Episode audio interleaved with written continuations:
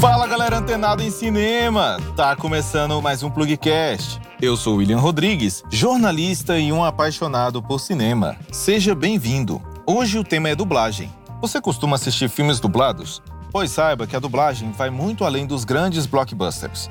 Se há material audiovisual, há um dublador trabalhando junto.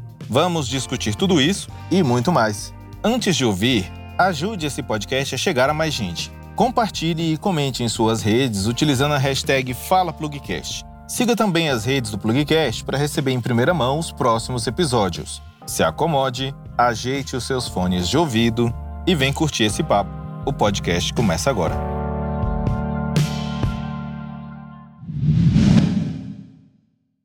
Aqui é o Wolverine falando. Toma tenência na vida, meu filho, porque eu te pego na esquina. Ouviu bem?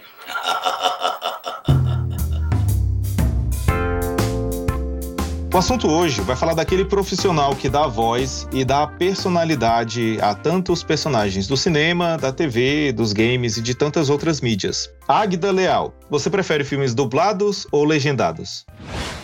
Pra mim depende. Se for animação, sempre dublado, porque nada melhor do que uma animação dublada. Edson Levi, Cara, pode parecer até aquele coleguinha que copia a amiguinha na, na hora da prova, cara, mas eu vou responder a mesma coisa, sabe? Quando tem uma animação, eu assisto dublado. Mas quando é live action, eu já prefiro legendado mesmo. Se quando é uma outra língua, você vai ver legendado, você às vezes não consegue assemelhar tanto, tipo, lembra que a voz de um ator X, Y, então às vezes você só vai ver que tal ator tava dublando um personagem quando sobe os créditos. E Daniel Lana, você é ator, dublador e escritor. Hoje, você prefere assistir dublado ou legendado? Eu fico meio em cima do muro aí. Não por ser dublador e tudo mais, mas é porque eu, eu realmente gosto muito dos dois. É um pouco difícil comparar, porque a, a dublagem era é muito presente né, na vida do brasileiro. Né? Mas por ser dublador, eu tendo a preferir dar uma conferida na dublagem, independentemente de eu já ter assistido ou não. Se for algo que eu dublei, eu prefiro assistir no original. pra eu não ficar me avaliando, entendeu? E nem sendo babaca a ponto de avaliar os meus colegas ali. Bem-vinda, Roxy. É, a Roxy é atriz, dubladora e streamer. Se apresenta, por gentileza, Roxy. Oi, gente, tudo bom? Me chamo Roxy Santana. Eu sou atriz, dubladora. Tô começando agora nessa coisa de streamer, né? Os principais personagens que eu dublei foi. eu sempre falo assim, é muito engraçado, porque eu sempre falo o Leão do Proerd. As pessoas ficam, meu Deus, Leão do Proerd tinha voz? Fiz vários projetos até com o Dan também. O Dan dublou muito tempo assim comigo. A gente já dublou em vários projetos juntas. E estamos aí, né, para cada vez mais.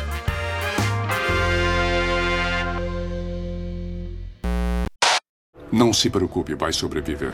A kryptonita vai sair dos seus pulmões logo. Você trabalhava numa agência super secreta que monitora alienígenas na Terra. Nós somos os Homens de Preto. Estamos com problemas e queremos que nos ajude. A verdade é que eu sou o Homem de Ferro.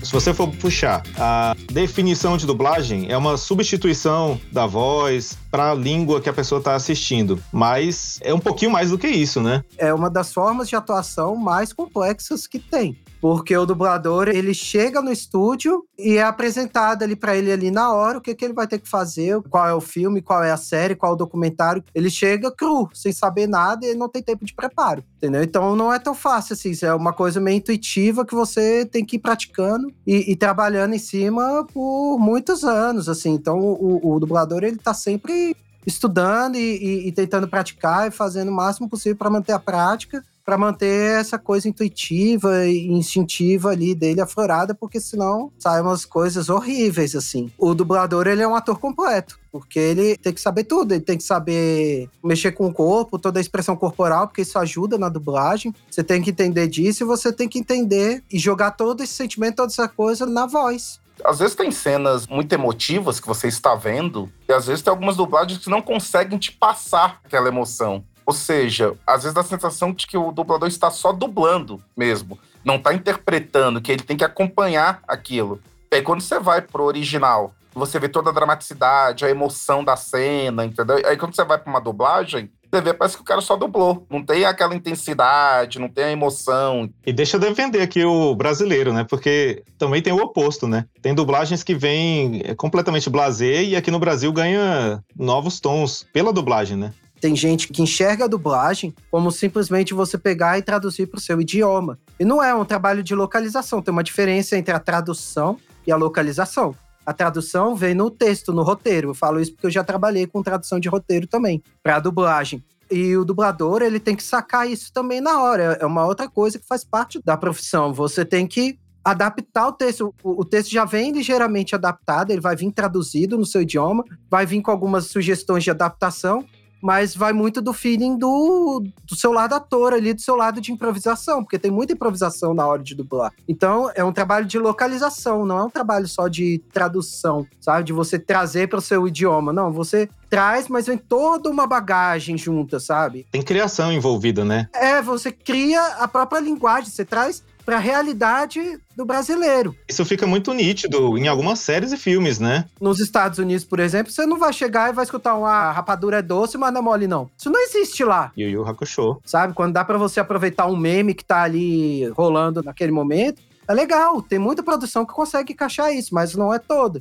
Não, mas aqui no Brasil a gente tem séries e filmes que são muito conhecidos, né? A Agda tava comentando antes da gravação sobre algumas séries e filmes, assim, que são até memoráveis. Eu tava aqui pesquisando e uma das filmes que eu não sei se eu prefiro dublado ou legendado, porque os dois são muito bons. Branquelas, por exemplo. Tem muita piada que traduziram para uma forma brasileira que a gente conseguiu entender porque faz sentido no nosso contexto aqui. Mas tem muita piada no original faz sentido se você tem o um mínimo de conhecimento, né? Piada com a Britney Spears, por exemplo. Você não acompanha a cultura pop, você não ia pegar a piada, oops, I did it again, que, que, né, que eles falam ali na, na cena da boate. Mas o dublado é tão bom, tão bom, que você fica na dúvida do qual você prefere. Muito filme que faz isso, muita série também. Mas As Branquelas, para mim, é um exemplo de quão bom a dublagem conseguiu se aplicar ali, sabe? De quão bem. Porque. Eles passaram do nível, né? De só adaptar, de só. É... Tem uma, uma criação totalmente brasileira ali, né? É igual o Dan tava falando, nem sempre dá para você clicar um meme, uma piada, alguma coisa assim que vai fazer sentido com a nossa cultura, mas acho que não é nem só a tradução em si, porque realmente não tem como a gente só assistir a dublagem como se ela fosse a completa tradução. Porque tem toda a questão do encaixe da boca, que tá mexendo, você tem que falar conforme a boca mexe, se a boca parar de mexer e a fala continuar, que é o que acontece com muita novela mexicana, fica feio visualmente. Você percebe que é dublado. Eu acho que a dublagem boa é uma dublagem que você esquece que você tá vendo algo que não é brasileiro, que não foi feito aqui. E a voz encaixa tão bem que você olha o ator ou a atriz e parece que aquela voz é daquela pessoa. Total. É por isso que tem muitos atores que têm é, dubladores fixos e é muito legal. Mas ao mesmo tempo, eu não sei até que ponto é bom, porque se você vê outro ator com aquela mesma voz de dublagem, você fica na dúvida. Tipo, eu conheço essa voz, essa voz não combina com essa pessoa. E pode ter até uma saturação é, daquele ator, por exemplo, Guilherme Briggs. Ele é um excelente. Eu amo o Guilherme. Mas ele é imortal, né? Ele tá em muitos trabalhos e é capaz de você ver várias obras com a voz dele. O ator que faz o Adam Sandler também legal do Briggs é que ele muda completamente a voz dele. Cada personagem encaixa com cada personagem que ele faz. Você sabe que é dele porque você conhece o cara. Mas, tipo, ele faz o tubarão, não é? Do Procurando Nemo? Aquele oi. Eu amo aquele oi. Daqui. Faz o tubarão. Putz, é muito bom. Ele é a voz do Mickey hoje. Ele é a voz do Scooby-Doo. Faz o Buzz, cara. Acho que era Bruce o nome do tubarão. É. Oi, meu nome é Bruce. Eu amo. é muito bom.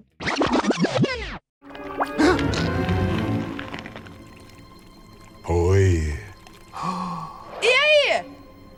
Meu nome é Bruce. Tudo bem, já entendi. Por que confiar num tubarão, né? Buzz Lightyear para Comando Estelar. Responda, Comando Estelar. Comando Estelar, responda. Estão me ouvindo? Normalmente, as pessoas não se ligam tanto, assim, de modo geral, no dublador. Hoje em dia tem mudado um pouco mais, tudo mais, mas é mais quem é fã da dublagem, de animação. Geralmente o fã de dublagem ele vem das animações, mais do que, do que série e filme live action, né? Galera que curte cosplay, né? É, essa galera mais nerd, ela geralmente é mais ligada nessas coisas, assim. Tem mais curiosidade com essa parte de produção e tudo mais, então esse pessoal é mais por dentro da dublagem e conhece mais. Isso é bom, porque deu uma notoriedade maior para os dubladores, que antigamente os dubladores eram completamente desconhecidos. Eles não tinham a fama e o conhecimento que hoje tem. E é, realmente, o Briggs é um grande exemplo. Ele tem muita versatilidade na voz, ele consegue mudar muito. Tem um leque enorme de vozes. Orlando Drummond também, né? Orlando Drummond era um dublador sensacional. Tinha vários personagens que ele dublava. É um que todo mundo conhecia. Ele, eu acho que a maioria das pessoas sabia que dublava, sabia quem era, era fã dele, né? Dos primórdios da dublagem brasileira. Pô, ele fez alguns dos melhores personagens, né, que marcaram a infância, né? Scooby-Doo, Alfio é teimoso, era ele também.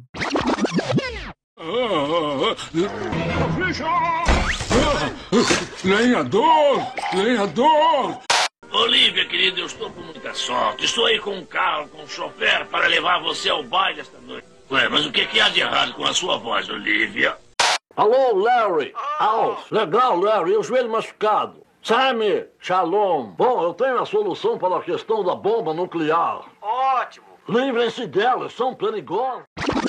Não, e tem atores que ninguém lembra, assim, não associa. Por exemplo, o Lima Duarte, que dublava o Manda-Chuva. Pois é. Eu fiquei em choque quando eu, eu vi isso. Oh, alô, Belo.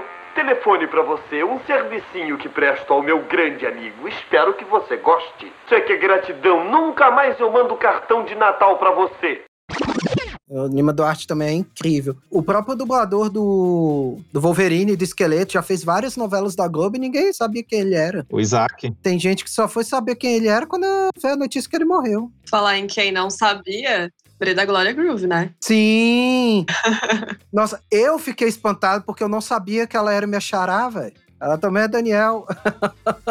Daniel. Incrível, incrível. Eu já vi entrevista dela com o Wendel Bezerra e eu nunca me toquei que era ela. Cantava também, né? Sim. Dublava e cantava. E não parece com a voz que ela usa como Glória. É, é, não. Zarro. Zarro de, de tipo foda, né? É porque o Daniel é incrível, né? É. É, modéstia à parte, o Daniel é incrível. Vamos falar aqui daquelas pessoas que são famosas e são chamadas para dublar, mas são péssimas. Estou falando de Luciano Huck. Não, mas Luciano Huck para mim é assim, por quê? Entendeu? É o que eles chamam do Star Talent, né? É. Sabe que eu nem acho tão ruim aquela dublagem do Luciano? Ah, para! Tem piores. Quando ele vai cantar, muda a voz dele, não é ele, é outra pessoa cantando? Sim, é o dublador que deveria ter, estar lá. Ele terceirizou o cara? Horrível! Que tem a opção no Disney Plus de você escolher a dublagem. Ô, ô Agda, você sabe que hoje mudou isso lá na Disney, né? Pra dublar lá, você. Agora parece que eles estão exigindo que você saiba cantar para manter a voz. Até que enfim. Nossa, aquele filme.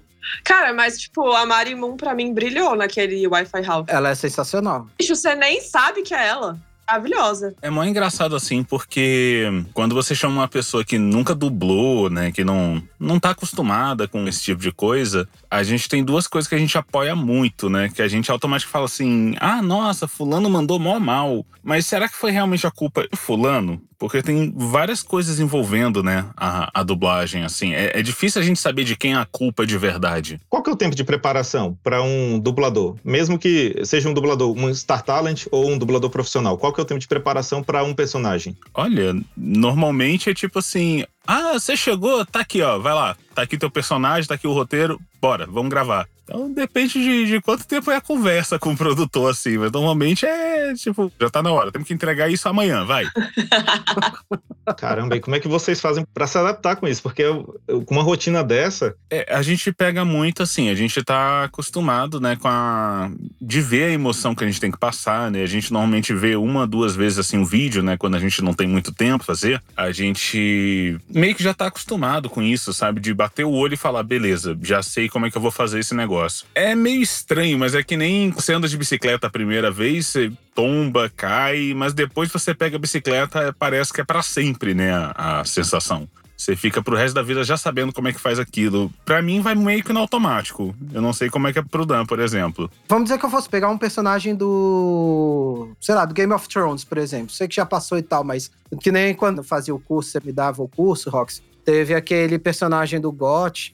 É um personagem que claramente bem mais velho do que eu. Eu vim ali de personagens caricatos, de animações e tudo mais, que eu já tinha mais costume. Então, para mim, foi muito mais desafiador, foi muito mais difícil de fazer. Então, quando é um caso assim, que você pega um personagem que você não tá muito acostumado a fazer, que é uma novidade mesmo, eu preciso de um pouco mais de tempo para eu conseguir entender e pegar o, o, o que eu tô fazendo. Geralmente, ali no meio do processo é que eu vou sacando mais ou menos como o personagem está funcionando ali e vou me adaptando ali. Você falou de um pouco mais de tempo, mas a gente estava conversando aqui um pouquinho antes, então deixa eu ser o orelha. Esse um pouco mais de tempo é mais de um dia? Não, é questão de algumas horas. Mais de uns 30 minutos.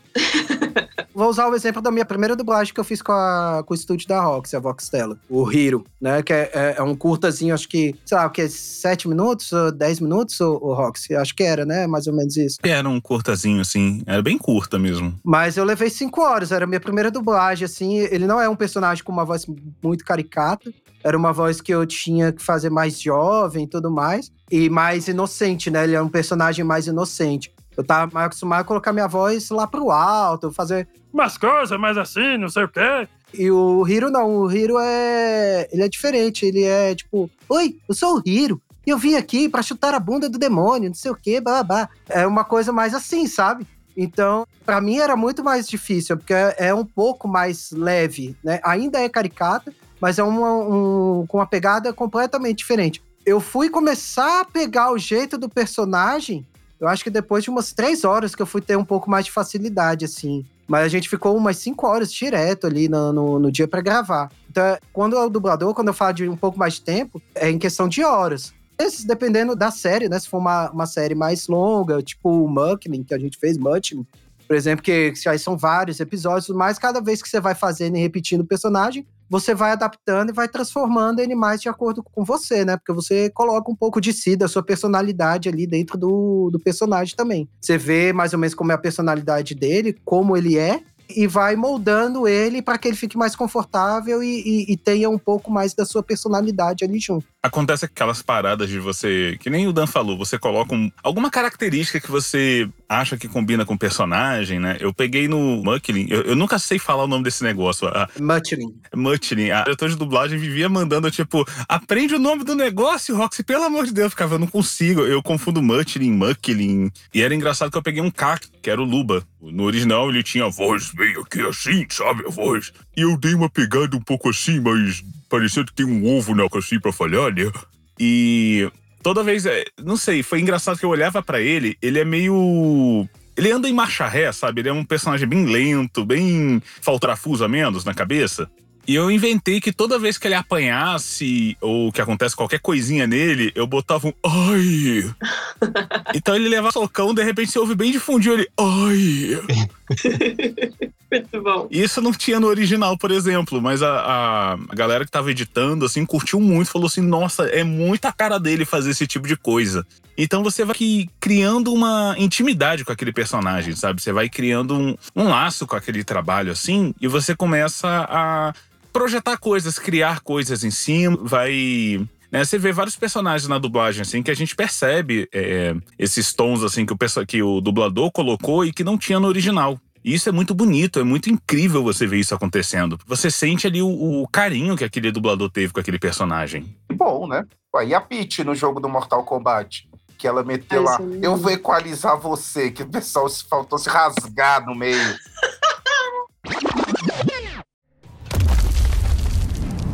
Você vai me servir. Eu acho que eu vou equalizar sua cara. A servidão se inicia na morte. Nossa senhora. A Roxy e o Daniel vão poder falar melhor, mas talvez o problema seja na amplitude, né? Porque o cara, o Luciano Huck, a Pete, eles não têm essa modulação que vocês apresentaram aqui em poucos segundos, né? O que é engraçado é que, assim, qual é a verdadeira culpa de uma péssima dublagem, né?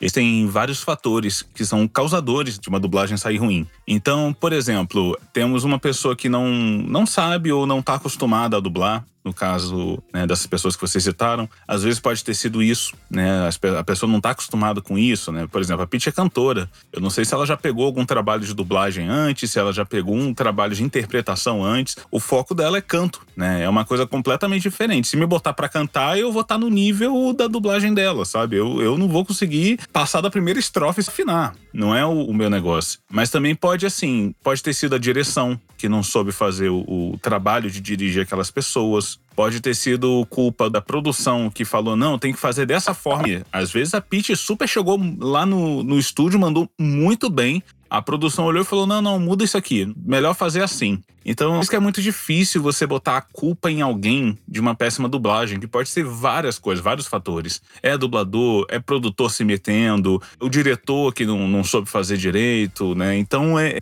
é complicado, né? A gente tem vários exemplos de dublagem ruim e, e acontece, sabe? É, a gente que tá assim por trás ali, né? Que tá ali nos idores, a gente sabe o que acontece. E acontece de tudo, tudo, tudo mesmo. Já aconteceu da gente mandar uma dublagem assim que tava incrível. A gente fez umas referências mó legais assim no nosso. O produtor olhar assim: não, não gostei não, tira isso aqui, bota isso aqui. E aí, quando a gente fez do jeito que o produtor queria, sabe quando você sente. Hum, tá faltando alguma coisa, não vai ficar tão legal. E o produtor bateu o pé e falou: não, tem que ser assim. Né? Então acontece muito isso também. Caramba. E imagina o Roxy, que, mas aí tem um, um grave problema nisso, né? Óbvio que tem todo um trabalho por trás, de produção, de direção, de condução, mas o dublador é que vira vidraça, porque quando vai para o público, o pessoal só vai perceber a dublagem. O grande público não vai perceber que tem toda uma coisa por trás. Ou seja, é um trabalho de muita exposição do dublador. Por exemplo, eu entendo perfeitamente isso aí que você falou, até dessas personalidades que você citou, mas é um grande problema, né, de interferência de produtor que intervém até na, na liberdade criativa do dublador. Porque no fim das contas, a vidraça vai sendo quem dublou. É, o dublador seria meio que o soldado que tá lá na guerra, né? Não é o, o general que morre, né? É, normalmente é o soldado uhum. que tá lá atirando, levando porrada, tiro e tudo. O dublador é meio que quem tá apresentando o produto final, né? Tá a voz dele, a voz do produtor. E não é tirando a culpa do dublador, não. Às vezes a culpa é completamente do dublador. Tem muitos casos que você vê o, o elenco inteiro mandando bem ou uma outra pessoa mandando mal, sabe? Acontece do dublador também fazer um péssimo trabalho e é isso, sabe? vida que segue, às vezes acontece, né? Uhum. Muito louco quando a gente começa a falar da voz em si, porque pelo menos eu canto, né? Mais ou menos. A gente finge. E para cantar, a gente usa a voz de uma forma muito diferente que para falar. Enquanto jornalista, todas as vezes que eu precisei gravar algo para rádio e aí tem que impostar um pouco mais a voz, já é muito diferente. Aí eu acho que a problemática desses convidados, Star Talents, é que eles não usam a voz deles para nenhuma dessas formas. E a dublagem é completamente diferente, porque eu acho que você tem pelo menos uma noção de como a sua voz ela modula, como é a saída dela, como você tem que colocar a língua, como você joga ela para a cabeça ou joga ela mais para baixo, quando você coloca o peso do corpo para a voz sair mais pesada. Pelo menos na música a gente sente tudo isso também. Ah, é completamente diferente. Você tem que colocar mais força, trabalhar mais na dicção. E aí a dublagem tem toda uma outra magia.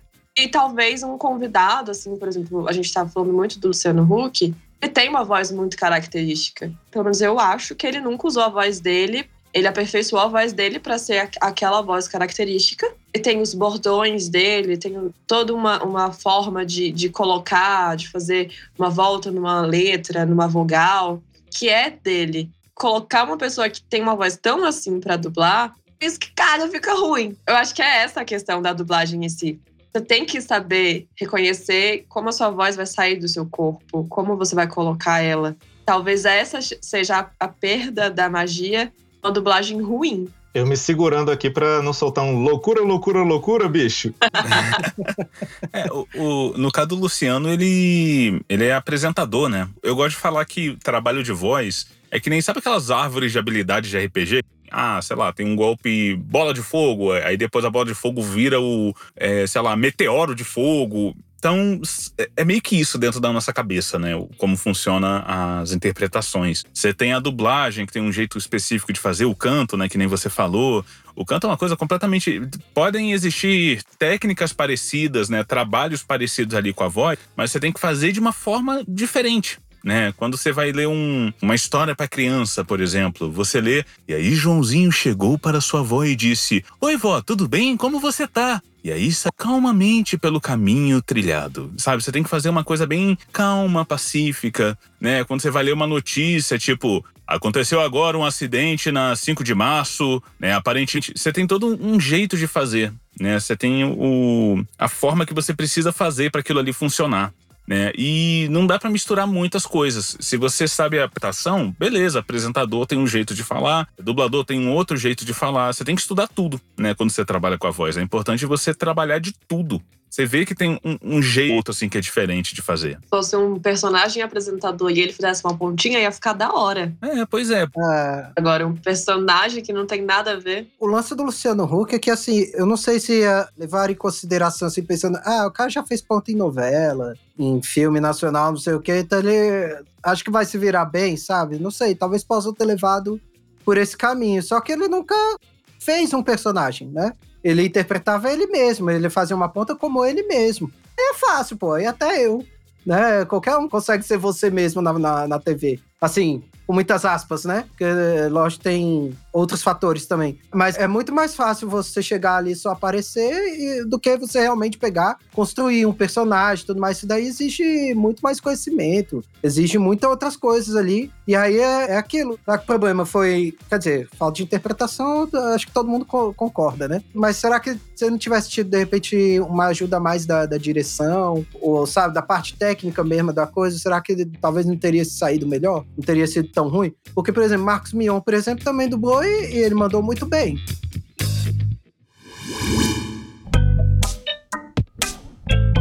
Se liga nesse recado.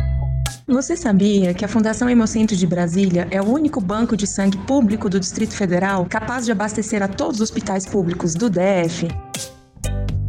Lembramos que não há um substituto artificial para o sangue, por isso é tão importante doar. Com uma doação, você pode salvar até quatro vidas. Se ligou? Salve vidas, doe sangue. Não precisa de GPS para descobrir a América. Precisa de uma moto, de uma estrada, tá legal? Liberdade. Isso é incrível. Com esses poderes eu posso ser um super-herói. Posso lutar contra o crime, protegendo os inocentes. Lutar pela paz mundial. Vocês vão criando personagens de bolso, o, o, profissional de dublagem, ele treina, de certa forma, assim, personagens assim, ah, vou pegar um personagem mais velho, vou pegar um personagem mais, mais infantil. Como se fosse um exercício? É, a gente conhece uns certos estereótipos de voz que a gente fala assim. Por exemplo, a gente fala de um vilão maquiavélico, malvadão, a gente sempre coloca aquela coisa, eu vou dominar o mundo!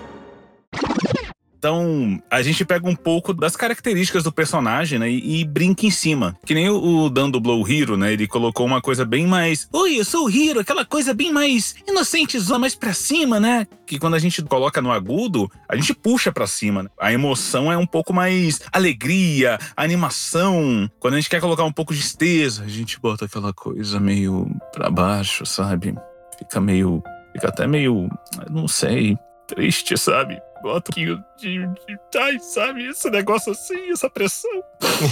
então é, é um pouco das emoções que a gente tem os estereótipos que acontecem, né? Mas isso é muito vindo do teatro também, né? Que quando a gente vai interpretar com o corpo, né? A gente tem esse artifício do corpo, da voz, é, das emoções. E na dublagem a gente não tem, por exemplo, o corpo ali, é, o nosso corpo, né? Tem o corpo do personagem, mas a gente tem que transmitir na voz a emoção do negócio. Então a gente pega muito nisso né, a raiva, a gente bota um. É, bota um pouco assim de nada na voz, sabe? que nem na vida real mesmo, quando a gente vai falar. Eu vou equalizar a sua cara. Nossa senhora.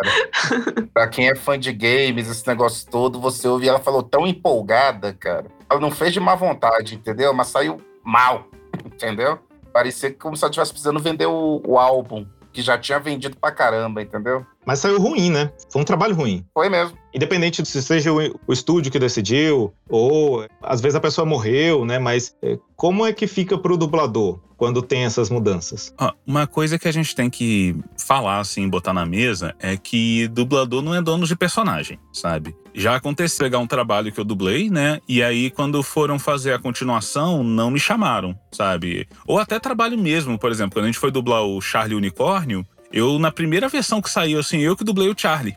E depois, quando a gente fechou a temporada para gravar, eu chamei outra pessoa para dublar no meu lugar, para dublar o Charlie. Ah, você mesmo chamou? Foi. E foi engraçado que o dublador que veio, que foi o Tomás, ele ficou todo tipo, pô, mas você quer mesmo? Eu vou te substituir, sabe? Eu falei, não, mas o personagem não é meu, sabe? Eu não tenho, eu não sou dona do personagem e tal. A sua voz vai ficar muito melhor. Ainda tem isso, né? E o trabalho ficar melhor, eu, né, como diretora do projeto, eu falei, cara, vai ficar muito melhor na voz dele do que na minha. E acontece, a gente não é dono de personagem para falar, ah, esse é o meu personagem. No dia que eu comprar o, os direitos autorais daquele personagem, eu posso falar que é meu. Falar, não, isso aqui é meu, só eu posso dublar, eu sou a dubladora oficial, porque o personagem é meu. Mas não existe isso, sabe? A produtora tem o direito de fazer o que quiser. Claro que a gente tá muito acostumados a, a ouvir certos personagens e certas vozes e tem aquela estranheza. Tá fazendo o trabalho dele só, sabe? Ele foi chamado a isso. É tipo o Mickey, né? Várias pessoas já dublaram ele. O, o, estereótipo dele não é só brasileiro, é do personagem mesmo. Todas as línguas ele tem o estereótipo dele. Todo mundo consegue imitar o Mickey se treinar. Consegue. E fazer uma pergunta pra Roxy e pro Daniel.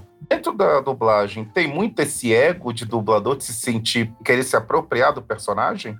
Tem alguns que tem muito isso, se sentem incomodados, tipo, se sentem meio que fossem donos do personagem? Olha, eu acho que assim, acontecem da mesma forma que existem vários tipos de pessoas pelo mundo, né? Existem diversos tipos de, de personalidades, assim, é, existem também dentro da dublagem. Eu acho que o mais importante é você olhar o seu trabalho e você não não achar que é dono de tudo, sabe? É você manter a humildade, manter a sua essência de quem você é que esse é o mais importante. Porque pessoa desse tipo assim, a gente encontra em tudo quanto é lugar, né? Você vê, se você andar na rua, você vai encontrar umas pessoas com ego um pouco mais inflado, assim, sabe? Totalmente, principalmente falando aqui dessa mesa, né? Aqui na mesa a gente tem atores e, e jornalistas, e a gente sabe que o mercado de comunicação é sedimentado por egos, né? Sorrateiro. Até porque são profissões que você precisa se mostrar. Sim, é, seja escrevendo, seja falando, seja atuando, você precisa meio que se expor. Você se expõe, né? Não é? E dependendo, às vezes pode causar incômodos em, em alguns segmentos, né? Dependendo, né? Porque querendo ou não, é uma exposição natural. E é engraçado esse negócio de. Vou puxar até um assunto que vocês estavam falando de, de agir normal, assim, nas telas e tudo. É engraçado que até para dublar, quando a gente vai dublar usando a nossa própria voz, fazendo uma coisa normal, a gente não faz exatamente do jeito que a gente faria na vida real. Né? A gente tem que colocar todo um jeito. Porque eu acho que quando a gente conversa também, quando a gente fala, a gente muda muito a nossa voz. Tanto que lá fora fala que a gente, né, que o brasileiro fala muito cantando, né? E, e é bem verdade, a gente fala muito na, na, emoção. A gente chega, não, pô, o cara chegou lá e, pô, peraí, né? Como assim, pô? Como é que você tá. Você vê que tem uns picos de áudio, assim, que sobe, desce, sobe, desce, assim, né? E, e quando a gente usa a própria voz, até nisso a gente estranha um pouco. A gente fica tipo, sei lá, minha voz normal é aqui, o tom aqui é bem normal aqui. Normalmente quando eu falo, né, normal assim, sem botar emoção, todo mundo tem um, um, tom normal. E quando a gente vai falando, se você olhar, ouvir o podcast agora, você vai ver que eu, ah, tô falando aqui, de repente, não, mas peraí, né? É, sei lá, você vai brincando, né, com a voz. Engraçado que isso mantém ou distancia a atenção de quem tá acompanhando, né? Se começa a cair muito, a gente perde a pessoa. É, porque imagina a gente fazer o podcast, todo mundo. Vamos todo mundo agora, a partir de agora, fazer o mesmo tom assim. Estamos todo mundo falando no mesmo tom, esse aqui é o tom natural da voz. Faz qualquer pergunta, vou responder dessa forma aqui, não vou ficar brincando com a minha voz, vou ficar, fica uma coisa chata, monótona. Vocês devem estar quase dormindo me ouvindo agora, assim, é, é um saco. Ah, só de ter falado saco, eu já, eu já fiz o saco sabe? Então é, é, normal da gente brincar com as palavras, brincar com os tons, né? É uma coisa que diverte a conversa e, e puxa atenção. É que é por isso que a dublagem brasileira é tão boa, É, a gente tem muito essa tendência a brincar muito com os personagens, tem muito esses detalhes, né? O, diversos dubladores que, que a gente gosta, assim, que a gente acompanha o traço, você vê que ele, a gente puxa muito pro caricato também. A gente é um povo bastante caricato. A gente é muito. O pessoal lá de fora que vem pra cá fala que a gente é muito acolhedor, a gente é muito animado, assim. Isso reflete na nossa dublagem também. As características do, do brasileiro refletem do que a gente faz ali dentro da dublagem. Né? Até quando a gente vai adaptar, quando a gente vai pegar um texto assim e falar, putz, será que isso aqui funcionaria no Brasil? Né, que o trabalho não é só você traduzir, né? Você tem que adaptar para o povo para fazer sentido. Então, por isso que a gente vê muito meme, vê muito gíria, porque o brasileiro vive gíria. A gente vive falando, tipo, a gente fala, ah, o moleque lá, tipo, só de você ouvir um moleque na dublagem, você fica assim, caraca, falaram moleque. Não falaram, tipo, garoto ou rapaz. É um moleque sabe? É, é, muito divertido você ver, tipo, é, essas expressões assim. Teve, eu acho que o Dragão Nalon, que a gente dublou, o Dan também participou e tal. Uhum. A gente, na adaptação, a gente colocou muita coisa assim para ficar mais divertido também. Porque quando a gente viu o roteiro original, a gente ficava, não sei se vai funcionar falar dessa forma, bem certinha. Tem que botar uns negócios para brincar, né? Então a gente botava uns, ah, moleque! Sei lá, o, o pai tá on! É umas coisas muito nossas, assim, que a gente fala brincando também. Tá vendo? Só de gritar o pai tá on aqui, vocês estão rindo. A Edson adorou o pai tá on. Ah, eu adoro, cara. Ah, eu adoro. Vira e mexe, eu mando isso nos meus grupos. O pai tá on. O pai tá on. Ainda mais em dia de tomar chupa. Aí eu mando, o pai tá on. Inclusive, eu já tô on, tá, galera? É muito bom isso. Aí tem também, né? A mãe tá on. É, é muito bom esse negócio. O pai tá on. E bate na mesa assim, pá! É muito bom, é, é, muito nosso. Você é tão brasileiro, né, cara? Aquelas coisinhas assim, você é tão a brasileirar a parada, né? É, desce mais uma aí, ô garçom, desce mais uma aí. Tipo, caraca, é. desce mais uma, sabe? Tipo, podia muito colocar, garçom, traz mais uma cerveja aí. Não, garçom, desce mais uma aí. Desce aí que o pai hoje tá potente. O carro do pai aqui hoje é movido a álcool, manda aí. É. E, é, e o melhor é o gestual, os dedinhos pro alto. O cara falando, o pai tá on. A expressão corporal associada com. Aquele Happy Feet foi tipo assim, né? Tra pegaram a tradução e falaram, não, tá uma bosta. Aí abrasileiraram. Gente, né? uhum. né? Era do gelo também, né? Sim, tem muito isso. Como é que é aquele desenho tá na Netflix, é, que é, é um bom caso para isso, é, é, Desencanto. Desencanto? É, que disseram que a dublagem deixou o desenho muito melhor. Eu não vi Desencanto até hoje, mas todo mundo fala isso. Vou fazer uma pergunta aqui para você. Musical é um desafio maior para dublar? A gente sempre volta pro musical, eu não aguento. Posso dizer que sim. Porque, por exemplo, vamos lá, porque não é só dublar, tem que cantar também. Pra mim foi dificílimo. Eu tive que fazer uma vez um, uma personagem que a cena dela era só ela cantando. Pra mim foi bem difícil, foi um grande desafio. Foi a Center Drag. Que é muito comum. Chama nós que a mãe tá on, a gente dubla aquelas.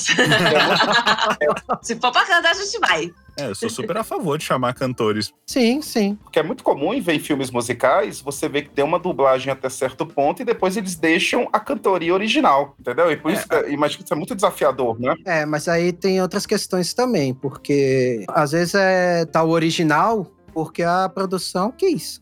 Às vezes a produção não quer pagar para você, pro estúdio dublar, né, a canção, traduzir a canção e, e fazer uma versão brasileira daquela música. Então, é, às vezes não é só não é só pela dificuldade, com certeza é mais difícil, mas não é só pela dificuldade muitas vezes. Fica estranho, fica estranho, eu concordo. É muito discrepante que de repente você tá ouvindo e de repente emenda tipo uma cantoria que é uma voz totalmente diferente, entendeu? Tira um pouco da imersão, né? Tipo o Luciano Huck, aquelas. é. Que ele ia cantar outra pessoa. É, mas aí é um favor que fazem, né? eu acho que assim, tem muito dublador que realmente não canta. Eu acho que é importante, principalmente, você dar oportunidade para né, quem faz o trabalho, né? Você, é uma cena de canto, alguém que cante, tá, né? É, é questão de você dar oportunidade pra pessoa. A única vez eu acho que eu tive que cantar na minha vida, assim, numa dublagem, foi exatamente no Charlie Unicórnio. E foi uma coisa assim, foi um personagem que não me exigia muito técnica de canto. Era mais uma coisa mais caricata, então foi uma coisa mais tranquila. Mas eu super assim, se eu tivesse que pegar um personagem que canta e tivesse a cena de canto, eu muito passava para um cantor mesmo fazer, sabe? Eu acho que é mais. Você sente a, a, quando um cantor canta mesmo e quando alguém tá tentando cantar. É, quando você consegue unir as duas coisas, pegar um dublador que, que já canta, é maravilhoso. É perfeito. A gente tem vários casos assim. O Márcio Simões, por exemplo, ele canta muito bem e é um excelente dublador. Ele faz a Pra quem não sabe o que é o Márcio Simões, por exemplo, mais recentemente, acho que o mais, mais atual assim foi Aladdin. O gênio, né? Que ele faz o gênio da lâmpada, né? Ele é uma das vozes do Will Smith e ele canta muito bem. Presta atenção, vou mostrar do que eu sou capaz. Alibaba e os 40 ladrões, muito dinheiro tinham pra contar. Mas o meu amo é bem mais feliz, porque esse gênio não é de falhar. É muito bom porque é aquilo que o Edson falou. Às vezes, tem a mudança da voz, seja pro original ou seja pra uma outra pessoa dublando, se ele tá imerso na história, aquilo quebra um pouco a tua imersão. Uhum. Então, é uma coisa que eu acho que a Disney se tocou um pouco, porque como eu, eu, eu mencionei mais cedo um pouco, a Disney começou a, a mudar isso um pouco. Se você for ver nas, nos live actions mais recentes, tem sido sempre a mesma voz. Então eles têm procurado dubladores que também cantam. Ou imagino que seja isso, mas pode ser também que eles tenham investido um pouco mais em fazer um preparo para aquele dublador que de repente escolher para voz poder cantar minimamente ok. Porque nem todas as músicas ali, os, apesar das mesmas vozes, você vê que o cara tem um poderio vocal assim para cantar tão bem quanto o outro, por exemplo. Entendeu? Mas ele canta afinado, canta bem, não acaba não te tirando da, da imersão. Mas é uma sacanagem. Pinóquio é um ótimo exemplo que saiu mais recentemente. O, o Pinóquio, por exemplo, você vê o, o Gepeto cantando, você vê que o cara não é um cantor, ele não é um dublador que canta, mas ele teve uma preocupação, teve um preparo ali, que ele conseguiu cantar minimamente bem, sabe? E aí, se for comparar, por exemplo, com a Fada Azul no filme lá, ela canta muito mais. Mas, Daniel. Você vê que ela, ela tem um conhecimento de técnica muito maior. É uma sacanagem você invocar o Aladdin, que tem o Daniel e o Márcio Simões no elenco. não, mas, pô, são só exemplos de, de dubladores que também cantam, entendeu? E que não tiram a imersão. É, foram exemplos que me vieram da cabeça aqui. Sim, sim. Agora você me deixou curiosa para ver a dublagem de A Pequena Sereia live action. Que é a Hayley cantando, meu Deus. E você viu o trailer dublado? Ficou muito bom. Eu não vi. Ali já ficou muito bom. É com a Letícia. Eu queria com a Fabi Bang, que faz a Ariel nos palcos, sabe? Bicha canta com a orquestra, gente, ela é maravilhosa. Gente, quando a gente vê musical assim, né? É, é incrível você ver a, a peça, assim, né? Até no musical você Sim. vê que tem toda uma adaptação do negócio, assim, que dá um chance. E, e, musical é vida, gente. Musical é maravilhoso. Eu, eu sou muito fã de musical, amo. Chama a Roxy pro próximo episódio sobre musicais. Arranjou uma colega. Terceira temporada já tá marcado. Pelo amor de Deus, porque o favorito do Edson ainda não me desce. Vejo que ela virou uma coisa pessoal, cara. Qual que é o favorito do Edson? Eu, eu perdi esse, eu acho que eu não escutei. É Chicago. Eu adoro Chicago. Nossa, Edson. É que eu posso fazer, eu gosto de Chicago. Não, eu não acho, não acho Chicago ruim, não, mas, porra, seu melhor é, é ter uma distância grande. É, é porque eu peguei também a questão cinematográfica e tal, não só musical, mas isso é uma outra conversa, né? Não, é, ainda assim, tem outros filmes que, que nessa questão também são melhores. Ah, vai dizer que o Mulan Rouge é. Ó, pensa assim, pelo menos não foi um cat. Não. É, é. olha aí. Não vamos falar mal do Cats, coitado, ele apanha tanto. O pior é que eu gostava muito do musical do Cats. Pra mim, o único defeito do filme é só aquele visual dele, é só isso. As músicas estão funcionando, é só. É, podiam ter feito, pegado a história e feito com atores normais. Eu acho que tem visuais que funcionam mais no palco do que no cinema, né? Você vai levar pro cinema. Cara, mas no palco também é ruim. No palco também é ruim. Eu nunca vi no palco ainda. Não, no, no palco não é ruim Cats, não. Sim. Aquelas fantasias são incríveis. Não, para. São. Não. Gente, sabe quando até a comunidade furry achou estranho Cats, saca? Se, se, até os furries que são meio que o alvo do negócio acham estranho, é alguma coisa errada, né? Eu acho que é por isso, porque o do palco é muito superestimado. É porque ficou bizarríssimo. Estava prestando atenção aqui no que vocês estavam falando, né, a respeito de fazer esse desafio do, do dublador, que é um, fica um pouco mais complicado quando ele tem que dublar um musical. Uma pergunta para vocês: o dublador meio que ele tem que ser meio que um showman, né? Porque, por exemplo, ele tem que estar preparado para se deparar com qualquer tipo de dublagem que ele vai que pode cair no colo dele, não é? Porque nos Estados Unidos, o ator, ele já é preparado para ser um showman. Da- dança, canta, entendeu? É, é- é uma escola, né? Para que você tem que estar preparado para qualquer tipo de papel. O dublador seria mais teria que ser meio que um showman também nesse aspecto, por exemplo, para poder se preparar, tem que ter um, aprender um pouco a cantar. Você acha que isso deveria ser mais incentivado para se ter um dublador completo? Eu acho que é um extra. Porque, por exemplo, lá nos Estados Unidos, um exemplo que eu gosto muito de pegar é o Hugh Jackman. O Hugh Jackman ele faz tudo. Ele canta, dança, ele dubla, ele atua. É bonito. Sim, com certeza. Ele é completo, ele tem tudo ali. E tanto que na época que saiu o The Showman, né? Eu não lembro como é que ficou aqui o nome. O Rei do Show. O Rei do Show. Tinha muita gente falando assim que o Wolverine canta. E tipo, não, gente, o Wolverine é só um personagem que ele pegou. O Hugh Jackman, ele é, ele é ator de musical. Ele veio de lá. A essência dele foi musical desde sempre. Os Miseráveis, que ele já se apresentou nos Miseráveis, que ele vai muito bem quando cantando. E é um perfil bem diferente do Rei do Show, de musical que ele fez. Pois é, eu sou apaixonado no Rei do Show. Eu amo as músicas. Porque primeiro que as músicas têm todo um significado ali, né? Nossa. O This Is Me bate pra mim assim um soco na cara e no estômago. Porque tu. Aí eu entro um pouco naquela parte de, né? Eu sou trans e tudo. Então aquilo ali me foi um soco na cara. Eu chorei horrores no cinema, tava? Eu e minha esposa, a gente, eu chorei horrores assistindo esse filme falando: caramba, é isso, sabe? É isso que a gente sente, sabe? Passou uma conexão imediata ali. É, foi muito bonito. Aí, pra não, não distanciar da, da pergunta, né? Eu acho que é muito um bônus que você tem de, sabe, você sabe cantar, pô, tu vai pegar muito mais trabalho sabendo cantar, saber fazer locução. Porque é uma coisa que eu sempre falo, assim, até na época que o Dan era aluno meu, eu falava, cara. Pega de tudo quanto é trabalho de áudio, sabe? Locução, treine pra locução também, não fique só na dublagem, porque toda oportunidade é uma oportunidade, porque o Dan já pegou várias locuções também pra fazer. A gente não fica muito preso só no, não, tem que ser só dublagem, vou fazer. Tá aí voz original e locução. E quando você vai fazer um jingle, né? Quando você vai fazer uma narração, que a narração já é até diferente da locução. né? Você não pode ficar, eu falo muito isso, não fique preso só um, um- uma habilidade da sua árvore de habilidade de voz. Pegue de tudo. Quanto mais você conseguir pegar, mais trabalho você consegue. E é aquela coisa também, né? A gente fala muito dublador, dublador, dublador, mas o, o nome de verdade da gente, de- da nossa profissão, é ator de voz. Não é dublador. Uhum. Dublador é só uma parte do, do que a gente faz. É bem mais amplo que isso. É, é porque a dublagem normalmente se destaca, chama mais atenção. É porque é mais fácil você falar, ah, eu sou dublador, ah, sou dublador, do que falar, não, eu sou atriz de voz. A, a pessoa buga um pouco, fica assim, que, pera, atriz mas tu não é atriz? É, é, é mais fácil pro entendimento das pessoas só botar, não, a gente é dubladora. Mesmo sendo um trabalho de voz original, não, é dublagem, sou dubladora. Isso. Isso aí falar que tem gente que acha arrogante você falar ator de voz. Não, mas é bom pra esclarecer. Eu já escutei isso, já viraram pra mim e falaram, nossa, que arrogância, ator de voz. Pois é. Que preciosismo, né? A- O pessoal fica aí se incomoda com as coisas, né? Então. É do trabalho. O bombeiro é um bombeiro. Mas isso é bom pra esclarecer, né? É até 때 queria pedir pra vocês é, falarem um pouquinho sobre é, quem tá escutando. Tem muita gente que quer ser dublador, tem um jovem. Então, assim, o que, que é menina, o que, que o cara estuda e qual é o processo até você chegar lá e realmente ter é, poder trabalhar na área. A primeira coisa que você tem que fazer é algo relacionado a, a teatro. né? Geralmente o pessoal fala, ah, você tem que fazer um curso de teatro. Não necessariamente, mas eh, você pode começar fazendo um workshop, depois ir para o curso de teatro, e aí só depois é que você vai fazer a dublagem, né? O curso de dublagem. Porque o curso de dublagem, ele é um- uma espécie de pós-graduação, né? Ele é uma especialização do teatro, né?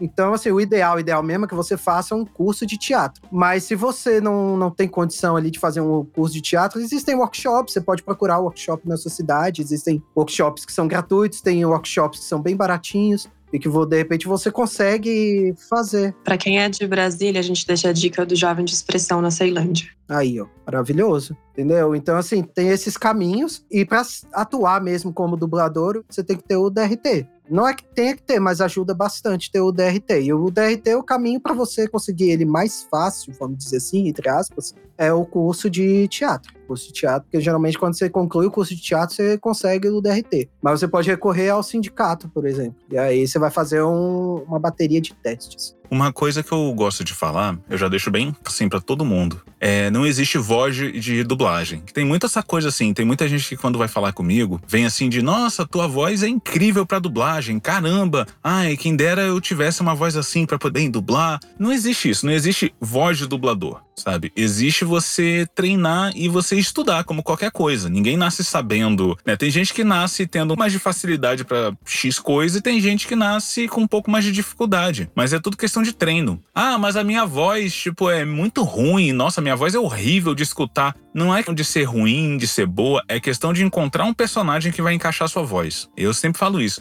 toda voz serve para dublar. Todo mundo aqui, por exemplo, se a gente pegasse aqui, nós todos aqui, e bora dublar um negócio, a gente vai conseguir dublar. Vocês vão conseguir. É, se a gente pegar qualquer pessoa assim na rua, falar, não, vamos, vem cá, vem estudar, vamos lá, vamos pegar como funciona a dublagem. Então eu sempre falo isso. Se é uma coisa que você tem muita vontade, se você gosta muito de dublagem, você quer entrar no mercado, é questão de é suor, sangue e lágrimas, sabe? É pegar, estudar, fazer o que o Dan falou, de ir atrás do DRT, né? Fazer curso, principalmente de teatro, né? Porque todo mundo acha que voz é, é só voz. Não, mas a gente tem que atuar. A gente tá atuando também. É só com a voz, mas a gente tá atuando ali também. A gente é ator, atriz, né? A gente tá fazendo um trabalho de, de atuação. É, é, é, o que eu falei mais cedo. O dublador, por mais que ele, ele jogue tudo na voz, ele tem que ter o conhecimento da expressão corporal, porque ela ajuda na interpretação. Ela vai, na verdade, ela é fundamental, né, Rox? Pra você poder interpretar bem. A diferença de uma boa dublagem e uma ruim, é, é, eu acho que a principal é essa. É que o, o cara, se ele entende bem da expressão corporal,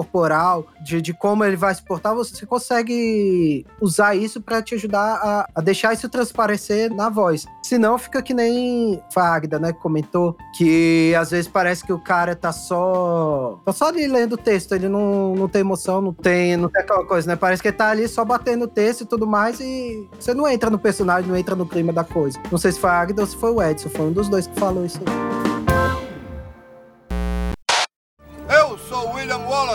Não valeria a pena trocar todos esses dias por uma chance de vir aqui e dizer aos nossos inimigos que eles podem tirar nossas vidas, mas jamais irão tirar a nossa liberdade!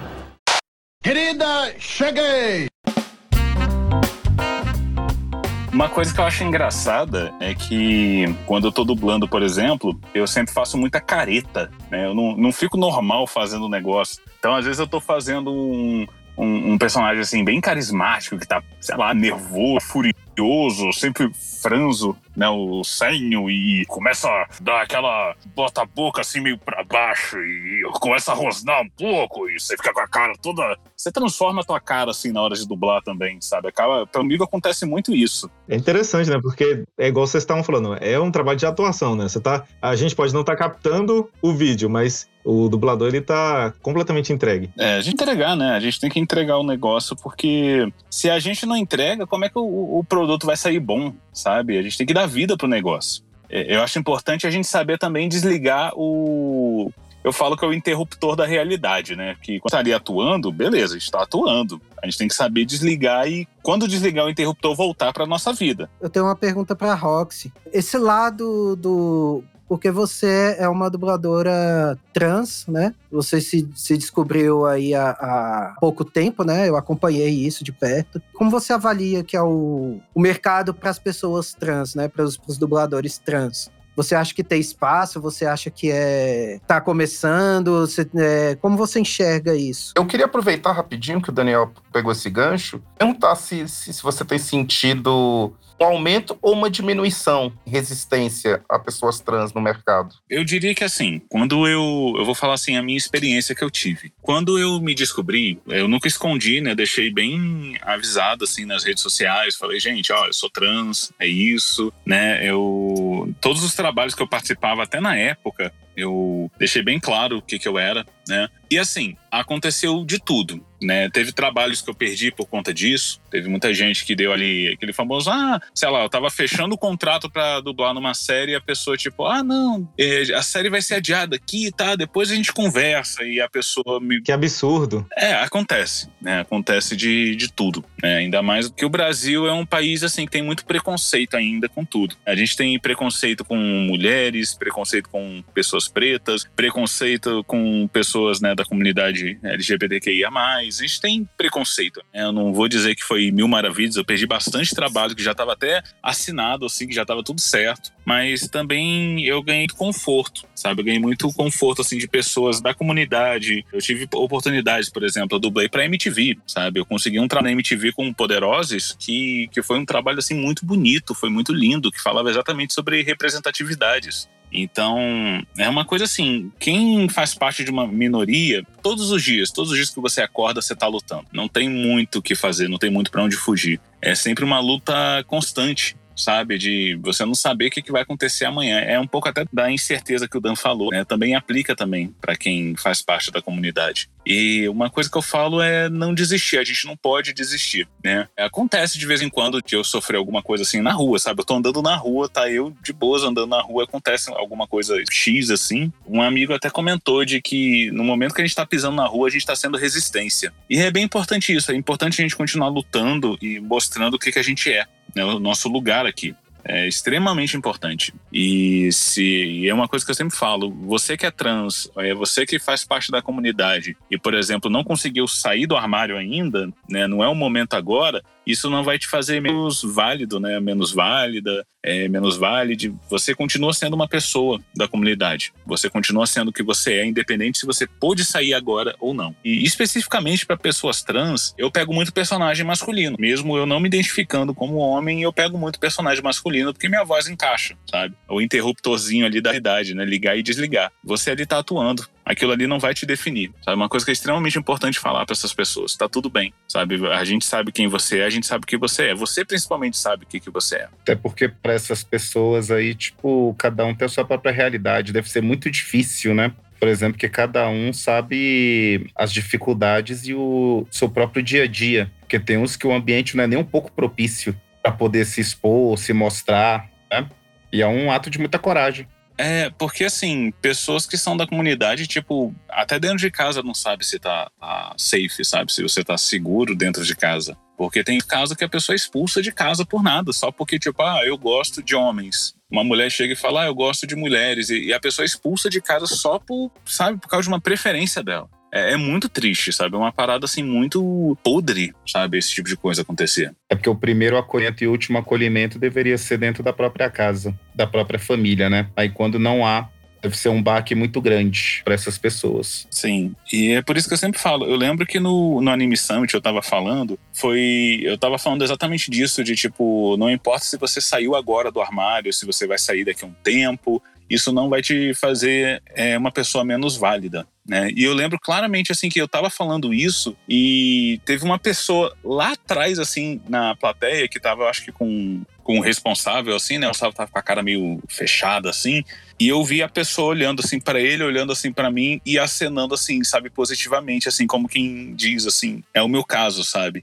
E eu lembro que eu me emocionei muito, assim, né? Tanto que eu desci do palco, assim, eu comecei a chorar, assim, porque eu falei, caramba, tipo, tem muita gente, assim, que não pode, sabe? Não tem essa, não tem essa sorte, não tem essa oportunidade de poder ir lá, assim, e receber esse acolhimento. E é por isso que eu falo muito isso, de, tipo, você não vai deixar de ser uma pessoa válida pelo que você é, só porque você não pôde ser público agora, sabe? Tem o seu tempo, tem o seu processo. Né? Todo mundo tem seu processo, tem a sua forma de como vai lidar com isso. E ninguém vai poder censurar você ou dizer que você não é. Uhum.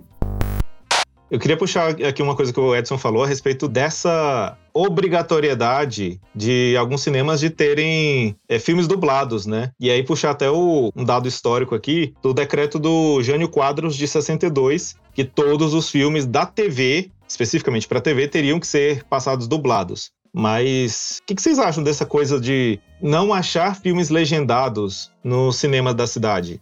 Eu acho, acho que foi uma medida bem válida, porque é uma forma até de incluir as pessoas no cinema para se tornar mais, mais inclusivo, não é? E se você for ver na época também que foi esse decreto foi feito pelo Jânio Quadros, vamos puxar quanto devia ter a taxa de analfabetismo no Brasil, de pessoas que têm dificuldade em ler. É como é que você vai fazer uma coisa inclusiva, sendo que, por exemplo, a pessoa escuta e entende, mas não quer dizer que vai estar lá passando uma legenda, quer dizer que ela vai conseguir ler e acompanhar. Ou seja, foi uma medida boa, porque foi uma coisa inclusiva, né? E essa questão de você não conseguir achar filmes legendados, né? Mesmo que você queira, que você entenda o idioma, o que você prefira é ver o original, você não achar em, em cinemas pequenos, em cidades pequenas. É, aí eu acredito que já vai muito da demanda da, daquela, da, de uma região específica. Se a gente for falar daqui do, do nosso quadradinho, mais aqui no caso do Distrito Federal, eu, tenho, eu notei que nos últimos anos há mais filmes dublados nas cidades satélites do que propriamente no plano piloto. Eu não sei, sabe? Eu fui procurar aqui a taxa de analfabetismo. Em 1960 eram aproximadamente 40% da população era analfabeta. Nossa! Essa época do governo, né, do Jânio Quadros. Quase 40. É muita gente. Eu entendo que é uma forma de acessibilidade, mas eu não sei até que ponto é bom. Porque a legenda ela não é só para quem quer treinar o seu inglês. Né? A gente começa por aí. Legenda também vai para quem não fala o português falado, seja Libras e aí consegue ler. Não sei, sabe? Eu, eu sinto essa diferença que o Edson estava falando sobre a disponibilidade nos cinemas. Eu não gosto porque me incomoda. Incomoda porque às vezes eu quero ver um filme legendado e não tem. E aí eu tenho que ir pro plano para assistir. Eu acho isso um absurdo. Eu acho que tinha que ter em todos os lugares pelo menos uma sessão ou um horário específico fosse no horário que a maioria das pessoas que tem a procura, que são pessoas que ah, têm um pouco mais de escolaridade, ok? Sei lá, uma sessão de 8 horas ou 9 horas da noite. É ok ter pelo menos uma opção de um filme legendado. É muito difícil ter essa opção. Mas eu também venho observando que cada vez tem menos opções de filmes nos cinemas. Eles não colocam todos os filmes em todos os cinemas, nem que seja uma sessão por dia. Não tem. Por exemplo, eu lembro que eu queria assistir um, um... Não, é dominado pelo blockbuster. É, eu queria assistir um filme brasileiro e não tava em cartaz em nenhum cinema de Taguatinga ou Águas Claras, só tava no plano.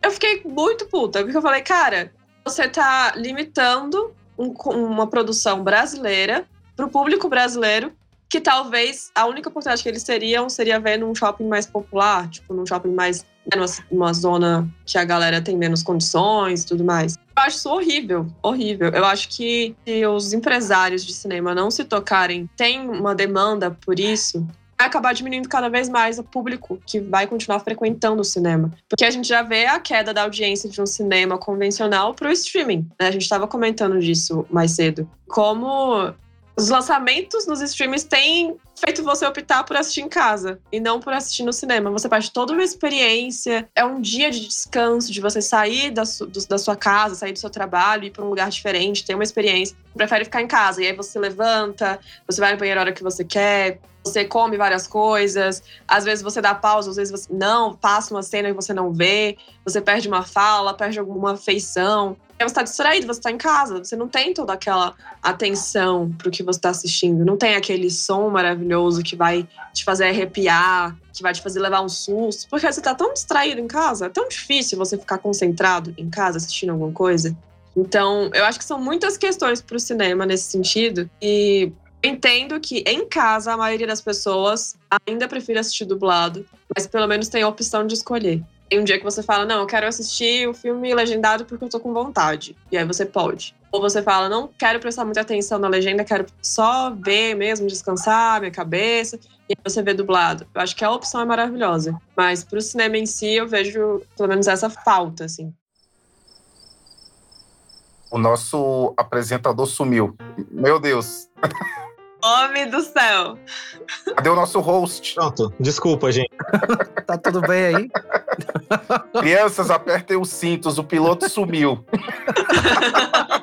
ah, esse trem tá desgovernado. Cadê o motorista? Cadê o motorista desse trem? É, cadê? É, é, bom você puxar essa aperte os cintos, o piloto sumiu, porque esse filme, ele tem muitas sacadinhas ali na dublagem, né? Que se você assistir o material original, não estão lá. Como falado aqui já durante o programa, muitos desenhos e muitas obras, o, o Brasil dá um exemplo mesmo, dá um show né, na dublagem. Mas, por outro lado, algumas obras acabam tentando emular isso e a gente acaba perdendo, né? Eu tava assistindo aquela série Desencanto, acho que é Desencanto. E eles usam muito meme atual. Só que o meme, ultimamente, ele, ele perde a validade muito rápido, né? O meme que tá fazendo sucesso hoje, daqui a uma semana, ele cai no esquecimento. Então, como é que vocês é, veem essa apropriação é, desse método de utilização da dublagem, emulando essas obras que já fizeram sucesso, mas que, assim, será que tá caindo bem? Será que tá combinando com o material, com a obra é, que está sendo utilizada? Olha, é complexo. Eita, joguei a bomba.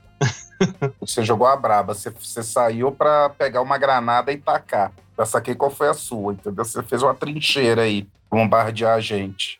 Mas vamos lá, cara. Sendo bem sincero, por exemplo, eu fui rever um filme, um filme que eu adoro, Titanic. Aí tava passando dublado e tal, botei ali e deixei rolando dublado. Eu notei que é uma outra dublagem. E para mim perdeu muito da dublagem original, entendeu? Não sei se é por saudosismo. Por exemplo, quando eu revejo Cavaleiros do Zodíaco com uma nova dublagem, para mim já perde boa parte da graça. Tinham estúdios bons dos anos 90, entendeu? Tipo assim, que você vai pega, fica meio. Não tem mais. A, pra mim fica meio esquisito. A dublagem da Liga da Justiça que passava no SBT, eu acho ela fenomenal. Eu acho ela ótima, aquela dublagem. Você é um fã dos estúdios Herbert Richards. Exatamente. O Gota Mágica também era um, é um estúdio muito sério. Um, fazia um trabalho muito bom. Aí agora eu fico na dúvida, se é porque não tinha tantos dubladores, entendeu? Mas eu achava o trabalho deles muito bom. Eu tenho uma, por exemplo, quando que eu estranho ainda, mesmo depois de tantos anos, eu ainda estranho quando eu não me deparo com a dublagem clássica. Fica um sentimento meio tipo assim, nossa, que estranho, que você remete muito à lembrança daquilo que você escutava, entendeu?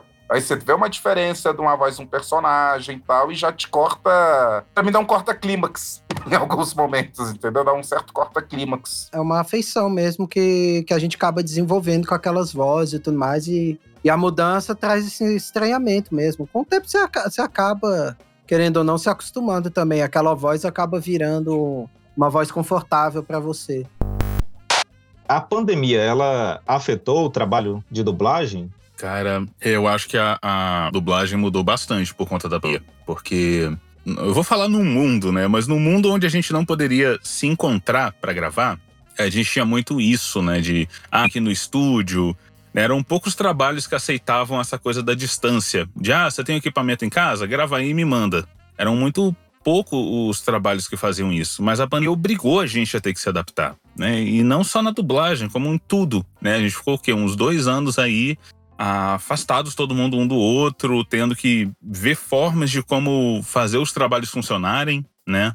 E a pandemia mudou completamente a dublagem. Muito assim. Eu acho que os estudos tiveram que arriscar essa coisa da distância, sabe? De permitir o dublador em casa gravar. O que é muito bom, assim, de certa forma pra gente, porque a gente, por exemplo, aqui mora em Brasília, né? Brasília é um polo que tá crescendo ainda dentro da dublagem, né? Não é um Rio e São Paulo ainda, mas a gente tem um constante crescimento e a gente receber coisa para dublar, né? O, o por exemplo, foi todo feito assim, remoto. Tem gente daqui de Brasília, tinha gente de São Paulo, tinha gente do Brasil inteiro dublando. E se fosse potencial, talvez não teria sido tão possível assim para a gente conseguir gravar um Multilin. É, na minha experiência mesmo, eu comecei um pouco depois da Roxel, talvez até um, um, tempo bom até depois, na verdade, né? Eu comecei, eu peguei alguns trabalhos antes da, da pandemia, mas os trabalhos mais pesados, a maior quantidade de trabalho que eu peguei já foi dentro da pandemia, por exemplo. Eu tive que e até então eu ia lá, o, o Hiro mesmo foi todo lá no, no estúdio da Roxel, lá, lá, lá na Voxtela. Então eu me deslocava, eu saía de casa e para lá com a pandemia, eu tive que fazer uma adaptação no meu quarto. Eu tive que começar a me virar, ver como é que eu ia mexer com a ambientação para poder ficar com qualidade o som, não ter reverberação, né? Essas questões técnicas todas. Eu tive que me preocupar com essas questões técnicas que antes da pandemia não tinha essa preocupação. Eu acho que a grande maioria dos dubladores não tinham essa preocupação porque não tinha essa necessidade de se preocupar com isso. Era mais os donos de estúdio. E hoje em dia, é, o dublador, querendo ou não, ele tem que se preocupar com isso. Ele é um profissional freelancer. Então, ele não vai dispensar um trabalho porque, ah, não é em estúdio, é só em casa ou, ou vice-versa, entendeu? Ele vai querer pegar o, o, máximo de trabalho que ele puder, né? Ele tem conta para pagar, ele tem coisas para, né, ter essa responsabilidade. Ao infinito e além! Então vamos falar de projetos. Projetos aí que vocês já têm, que a galera pode procurar, pode jogar no, nas redes sociais e encontrar, e projetos para o futuro. Pô, projetos futuros eu não posso falar, né? não sei se a Rock você pode falar, né? Porque geralmente é com ela, né? Algum trabalho que você, você já tem aí que a galera pode. Tem o Mutlin no YouTube, que você consegue acessando o canal da CB Media. Lá tem o Mutlin, tem o Yellow, ele também, que é, que era um, era um anime chinês muito bom que a gente fez também. Que foi um trabalho sensacional. A gente não fez só a dublagem, mas fez toda a adaptação do roteiro também. Então foi bem legal. Tem lá também, também da CB, da CB Media. No Instagram e no TikTok você encontra o Urso Douro e o Dragão Nalong, que são vídeos bem curtinhos que a gente fez também, que são muito legais. No próprio canal da Voxtela também tem muito conteúdo que a gente fez. Tem o Hiro Desso, tem o Charlie Unicorn também, que é que é um grande sucesso também. Eu acho que é isso que me vem na cabeça agora, assim. É isso. Tem o meu canal também do, do, do, YouTube, que não é de dublagem, mas tem umas coisas um pouco artísticas lá. Tem o quadro do Contos do Porão lá, que a gente faz as vozes de uns bonecos. Eles são apresentados por uns bonecos, que é legal também. E seus, Rox? Assim, dos últimos trabalhos assim que eu fiz, vamos ver, foi o, o Dragão Azul do Nalon, né, do Dragão Nalon. Ele é um dragãozinho assim que aparece para tentar, sei lá, matar o Nalon. É, é, é muito doido, né? Com nós. Teve o Luba, né, do Mutilin, que eu fiz, que é o Cacto. Teve teve um board game que saiu que chama Gataria, né? Eu pude fazer a que é uma das personagens do board game, né, pro comercial que teve. Uh, eu fiz o Sam do Yellow, né? Muitos desses trabalhos eu fiz com o Dan, né? O Dan vai reconhecer vários deles. Eu fiz o Mephistófeles de Bem-vindo ao Inferno, foi meu primeiro trabalho, assim, eu tenho um carinho enorme por esse personagem. Fiz o, o Darren, né, que é o leão do Proerd, né? Tem uns comerciais do Proerd que eu fiz. Teve uma coisa mais nacional, assim, também. Teve o Capitão Flávio Everaldo, que é de uma série chamada Os Protetores. Eles deram o um nome composto, assim, Flávio Everaldo, o nome do cara. Teve o Tio Yao também, do, do, do Douro, né, do Urso Douro. Esses, assim, foram os que já foram publicados e tal, né? Tem uns trabalhos, assim, que, que nem o Dan falou, a gente não pode falar porque, né, tem sigilo e tal. Os poucos que eu posso falar, assim, são... Deixa eu ver se tem algum que eu possa falar Vai vir, né? Não, tranquilo. Futuro, essa parte é meio complicada, cara. Tem que ter um sigilo, né? Normalmente, a gente não pode falar de trabalho futuro. Não, os que eu posso falar, deixa eu ver, que vai ter um jogo que é o Captails, né? Que é, é, um. Esse aí liberaram a gente falar. É um jogo que fica muito assim das lendas aqui brasileiras, assim, né? Uma, é uma garotinha que ela foi abençoada pelo chapéu de capivara e ela tem que resolver uma treta assim que ela causou, que ela sem querer liberou o corpo seco, né? Que é uma criatura brasileira e, e ela tem que ir atrás desse corpo seco para resolver as coisas, né? E tem vários personagens nesse jogo, né? Tem a mula sem cabeça, tem os sacis, tem, né? Assim do essas criaturas assim e tem um outro que é o Spigal, que ele é um jogo que vai lançar, tem. Eu não, eu não lembro agora se ele já tá com página na, na Steam, mas ele é um. É um jogo Metroidvania, assim, né? Que você vai andando, que você é um milho chamado Spiegel. Ele é bem metido a herói, assim e tal, né? São os dois jogos, assim, os trabalhos que eu tô fazendo atualmente que eu posso falar. Os outros, tá, realmente, eu não posso comentar muito, não. Porque eu, é, é que nem uma vez eu vi um locutor falando. Eu amo o meu trabalho a ponto de não querer perdê-lo falando sobre coisas que eu tô fazendo, sabe? Não, mas tá certo. E a galera pode acompanhar também pelas redes sociais do Daniel e as suas, Roxy, que eu vou colocar na descrição aqui do episódio episódio. E como a Águida e o Edson eles são de uma área completamente diferente, eu acho que eu vou pedir uma, uma indicação de filme, já que a gente sempre discute sobre filmes, é uma indicação de filme com uma dublagem legal para acompanhar. Eu gosto muito da dublagem do The Big Bang Theory, da série. Outra sugestão bem mais clássica, Os Cavaleiros do Zodíaco, da a versão clássica da pra mim, é uma das melhores dublagens que eu, que eu já me deparei. E um filme eu vou sugerir as Branquelas. A dublagem das Branquelas eu acho muito legal. Vou dizer que a minha dublagem favorita é Procurando Nemo. E aí a gente se vê no próximo episódio. e fica o, a indicação do desencanto também, né? Que o Daniel citou durante o, o programa. Sim, sim, sim, sim. Muito bom. Cara, eu muito acrescentaria a nova onda do Imperador, porque esse filme, para mim, a dublagem fez ele todinho. Se não é a dublagem desse filme, eu não sei o que é. E também acrescentaria, aí ao meu lado, né, Jojo Fag falou de Jojo's Bizarre Adventure, porque a dublagem é muito boa, é muito assim, dá uma vida enorme pro, pro negócio ter a dublagem ali. com certeza. Tô assistindo essa série. Jojo é muito bom. Eu demorei pra assistir. Quem me converteu aí pro lado do Jojo foi a Rox e a Elisa, né? A esposa dela. Jojo é isso. Uma hora você entra né, no, no mundo de Jojo. Mas Jojo é sensacional. Quando você dá uma chance pra conhecer, é muito bom. Eu recomendo One Punch Man. A dublagem deles é, é muito boa. Lembra muito Yu Yu Hakusho. Cara, uma série que eu gosto muito, que eu acho a dublagem boa também, é The Good Place. Eu acho muito boa e Brooklyn Nine-Nine também, muito bom. Antes de ir, né, eu só queria agradecer muito a vocês pelo convite, por estar aqui. Eu fiquei muito feliz mesmo pelo convite. Até quando o Dan me avisou, assim, eu falei, caramba, que, que honra, sabe? Que, que oportunidade incrível. Eu fiquei muito feliz mesmo. Eu queria realmente agradecer mesmo, de coração, por vocês me receberem, por me darem esse espaço, né? Querendo ou não, vocês estão dando um espaço, né, pra gente falar, pra conversar aqui. Não é todo mundo que dá esse espaço, ainda mais para pessoas trans, né, para pessoas assim da comunidade. Então eu fico realmente muito feliz. É uma honra enorme estar aqui com vocês. Foi um papo muito incrível, foi muito divertido, foi tudo, sabe? Eu queria muito, muito agradecer de coração mesmo a vocês. Obrigada mesmo, tá? Eu agradeço também aí, mais uma vez, por poder participar e tal. E que vocês aceitaram a sugestão de trazer a Rox, mas eu acho que ela merece, é uma pessoa incrível, é uma pessoa que eu admiro muito. Eu tenho muito orgulho dela. Ai, não me faz chorar. Logo no final. Você é um, é um dublador incrível, você é uma pessoa maravilhosa que merece o mundo, merece todo o reconhecimento desse mundo. Se a pessoa tem algum qualquer tipo de preconceito, seja com colega, com até na internet, né? A internet é um ambiente um pouco sujo. Quem entra um pouquinho no Twitter ou em chat sabe como é ruim. Então, o Plugcast é um, é um espaço realmente da diversidade e a gente, a gente preza por isso.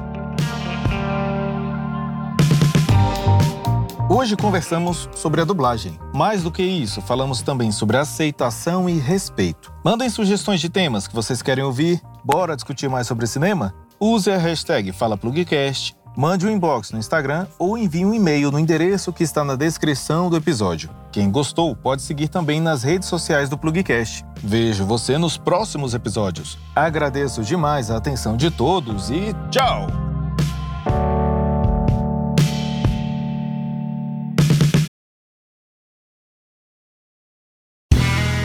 Este podcast foi editado por Play Áudios.